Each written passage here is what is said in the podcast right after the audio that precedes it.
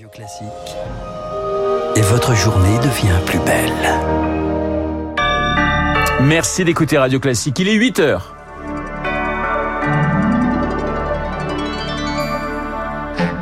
La matinale de Radio Classique avec Renaud Blanc. Des pluies en quantité insuffisante, des nappes phréatiques affichant toujours des niveaux préoccupants, la sécheresse estivale s'annonce pire que l'année dernière. Le durcissement des sanctions pénales en cas de violence contre les élus, elles sont en perpétuelle hausse. Nous serons en ligne avec le maire de Chelles, Brice Rabast, plusieurs fois insulté et menacé. Et puis les Jeux Olympiques de Paris, la grande messe du sport attendue pour 2024, mais les prix des places font grincer les dents. Radio. Classique. Et le journal de 8 heures nous est présenté par Julie Douin. Bonjour Julie. Bonjour Renaud, bonjour à tous. En France, les pluies printanières n'auront pas suffi à remplir les nappes phréatiques. 68% des nappes restent à un niveau insuffisant. 26 départements sont en risque sécheresse d'ici la fin de l'été. Selon l'hydrologue Éric Soquet, les pluies des dernières semaines sont arrivées trop tard dans la saison. Effectivement, il pleut, mais on est dans une période où la végétation a repris et elle se serre c'est-à-dire qu'elle utilise l'eau pour sa croissance propre et donc une grande partie de l'eau qui va tomber va bénéficier à la végétation et donc pas bénéficier directement aux nappes. Par exemple, sur un territoire proximité de Lyon, hein, il tombe annuellement 900 mm de pluie et il y a 60-70% de, de cette eau qui est repris par la végétation. Donc ça, c'est à l'échelle annuelle et quand on arrive au printemps, cette proportion est plus importante. Donc en gros, on a un rendement de la pluie qui est beaucoup plus faible. Et rappelons qu'une vingtaine de départements connaissent déjà des restrictions d'eau et alors que les cinq prochaines années seront les plus chaudes jamais enregistrées selon l'ONU.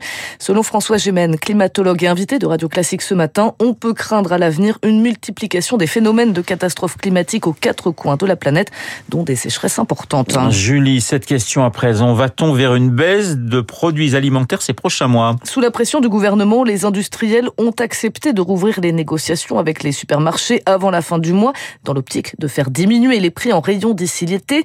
Le ministre de l'économie s'en félicite. Une bonne nouvelle pour les consommateurs, mais attention aux trop belles promesses. La flambée des prix alimentaires, plus 16% sur un an, pourra être contenue, mais il n'y aura pas de baisse significative, explique Bertrand Valiorgue, spécialiste du secteur agroalimentaire. Le coût de l'énergie a structurellement augmenté, même si ça va mieux. Les coûts de production pour les agriculteurs ont structurellement augmenté. Les industriels ne pourront pas faire pression sur le maillon de la production des denrées alimentaires. Le seul levier qui leur reste, eh ben, c'est sur leurs marges. Et on sait que dans l'industrie de l'agroalimentaire, c'est pas des marges très élevées. Donc, les marges de manœuvre sont structurellement limitées pour pouvoir faire baisser les prix. Et on ne retrouvera pas les prix qu'on a connus jusqu'ici. On va pouvoir limiter, on va pouvoir amortir les effets de l'inflation, mais il ne faut pas s'imaginer qu'on revienne à une période de déflation, c'est-à-dire une baisse des prix alimentaires. Des propos recueillis par Eric Kioch. Et puis cette enveloppe de 60 millions d'euros pour soutenir les agriculteurs bio a été annoncée hier. Le secteur connaît une forte crise. Les conversions ralentissent en raison d'une baisse de la consommation bio au profit d'alternatives moins chères. Julie, le gouvernement s'engage à lutter contre les violences à l'encontre des élus. Des violences en hausse de 32% l'année dernière. Le maire de Saint-Brévin, Yannick Morez, qui démissionne après l'incendie de sa maison. Des insultes parfois quotidiennes qui entravent leur quotidien. Le gouvernement réagit. Il veut donc alourdir les sanctions pénales en les alignant sur celles des violences à l'encontre des policiers. 3000 référents seront aussi mis à leur disposition pour ces élus qui se sentent menacés. Bonjour Brice Rabast.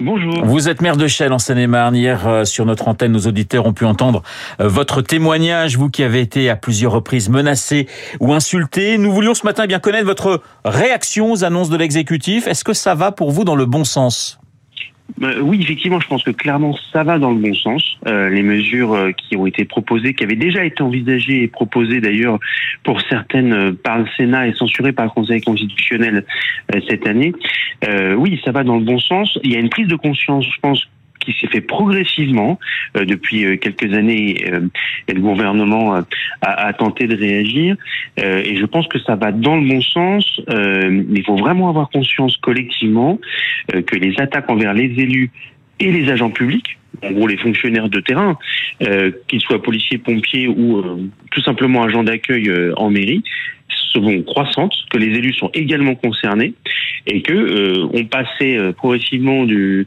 euh, j'irais, du dédain, des critiques à des violences euh, verbales, à des violences désormais qui sont euh, physiques, qui sont euh, assumées d'ailleurs parfois par leurs auteurs, qui n'acceptent pas le moindre, la moindre contradiction. Et aujourd'hui, les élus et les agents publics sont, sont, sont, sont victimes de violences ben, quasiment quotidiennement un, peu partout sur le territoire français. Et ce n'est pas acceptable parce que ce qui est en jeu clairement, je pense que chacun doit en avoir confiance, euh, c'est euh, la défense de l'intérêt général. Si les élus et les agents publics commencent à avoir peur euh, de défendre l'intérêt général, bah, la démocratie et la République sont clairement en danger. J'entendais il y a un, autre maire, un victime de violence verbale, estimer que ceux qui le menaçaient bénéficiaient au final d'une forme d'immunité. C'est le sentiment que nous avons tous c'est le sentiment que nous avons tous. Moi, j'ai déposé plus de six plaintes pour euh, pour menaces ou euh, euh ou ou pression ou tag, etc. Y compris parfois menaces de mort. Bah, les, résultats sont pas forcément à la hauteur de, de, de, des, des, des, atteintes que nous pouvons subir. Les, exemples sont légion autour de moi en tant que, que en tant que maire et ou adjoint maire on voit bien que l'autorité, euh, euh, l'autorité de l'État est, clairement mise en défaut euh, dans tous les aspects. je pense que les agressions dont a été victime le membre de la famille du, président Macron ou les maires qui sont autour de moi, qui sont comme, le maire qui a été qui a été agressé parce que il a émis des potelets anti-stationnement dans une rue, ou celui qui qui est en train de faire une permanence et il a été il a été agressé par un juste à côté de chez moi, Chelles, euh, parce que euh, il n'avait pas reçu assez vite la personne qui est entrée dans son bureau. Euh, bah, ils n'ont jamais eu de protection policière. les, les, les, la, réponse pénale n'est ni suffisante euh, ni, assez rapide. Et euh, ça s'est vu avec le maire de Saint-Brévin, son témoignage l'éclaire un peu. Euh, enfin moi, les, mes, mes, mes plaintes n'ont pas, ont pas forcément prospéré autant que je l'aurais souhaité. Les enquêtes n'ont pas été diligentées autant que je le souhaiterais. Après, c'est vrai que les, même si les, si les dispositifs juridiques existaient, derrière, il n'y avait pas forcément tout l'accompagnement nécessaire. Je pense que le gouvernement en a pris conscience. Euh, il y a eu la loi engagement et citoyenneté dès, euh, dès, 2019, euh, mais ça va pas assez loin. J'espère que les mesures prises cette fois-ci seront vraiment tenues. Euh, Brice Rabat, pardonnez-moi, il nous reste quelques secondes, mais justement, il y a eu 1300 démissions de maires depuis 2020. Est-ce que vous, vous avez songé à rendre votre écharpe tricolore? Il nous reste malheureusement que quelques secondes. Non, parce que j'adore ce que je fais, c'est ma ville, mais en revanche, il faut que chacun ait conscience qu'il y a un enjeu de défense de la démocratie. Et si on ne le fait pas, il y aura de plus en plus de crises de vocation parce que les élus et les agents publics ne sont pas des serpillères et ne doivent pas devenir des cibles. Merci beaucoup, Brice Rabat. Je rappelle que vous êtes maire de Chelles en, en Seine-et-Marne. Une nouvelle victime dans la crise du prêt-à-porter en France. L'enseigne Koukaï, en redressement judiciaire, va fermer une vingtaine de magasins d'ici fin mai. Une cinquantaine de salariés sont concernés. La marque mise surtout sur le digital pour redresser ses comptes. Et puis, Julie, on termine avec les Jeux Olympiques de Paris. Toujours sous les feux des critiques. Inabordable, exorbitant. On parle ici des prix des billets de ces Jeux Olympiques, des, Jeux pourtant annoncés comme populaires. La deuxième phase de vente des billets à l'unité cette fois a ouvert depuis une semaine, mais Azaïs Perronin, déçu par ces prix et le mode d'attribution de ces billets, beaucoup finissent par baisser les bras. C'était l'expérience d'une vie que Marine espérait partager avec son groupe d'amis de la fac. L'étudiante avait pourtant eu de la chance, tirée au sort lors des deux phases de vente. Elle repart finalement son panier vide, faute de prix abordables. Je m'attendais à des places euh, un peu comme un spectacle, autour de 100 à 150 euros max. Mais là, c'était vraiment 1500 ou 2000 euros sur certaines épreuves. En fait, on nous a menti. Enfin, on nous a menti. Oui, c'était le sentiment qu'on avait, puisqu'ils disent qu'ils euh, font cette démarche pour euh, que les JO soient accessibles à tout le monde. Mais en fait, c'est accessible à tout le monde, mais pour ceux qui sont Léo aussi attendait beaucoup de cette deuxième session. Il n'était pourtant pas très exigeant sur le choix des sports, mais face à la complexité du site et lassé des faux espoirs, il repart sans rien. Le parcours était un vrai parcours du combattant déceptif. Au moment où j'avais, je sais un match de basketball, place à partir de 50 euros, tu cliques et là tu vois le indisponible pour le moment. Et après, la place, elle est à 120 euros. Je pense que j'ai passé une heure sur le sujet parce qu'on faisait des éternels allers-retours. C'est ça qui était frustrant. L'actualisation en temps réel de euh, ce qui reste versus ce qu'ils affichent. Les petits prix se sont envolés très rapidement. Sur le million de billets à 24 euros promis, seule la moitié était disponible à la vente. Le reste étant réservé à la billetterie solidaire.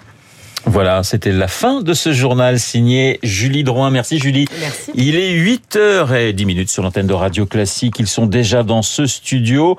Euh, Guillaume Tabar, Guillaume Durand et son invité, votre invité, euh, mon cher Guillaume. Voilà, maître Alix Canu Bernard, qui est à mes côtés, donc conseil de l'ex-magistrat Gilbert Azibert. Nous allons parler de ce qui s'est passé évidemment hier sur le plan judiciaire. Euh, L'aggravation donc euh, des peines à l'égard donc euh, de Gilbert Azibert, de Nicolas Sarkozy et de Thierry Herzog. Mais je vous ai réservé une petite surprise qui n'a strictement aucun rapport. Voici ce bruit.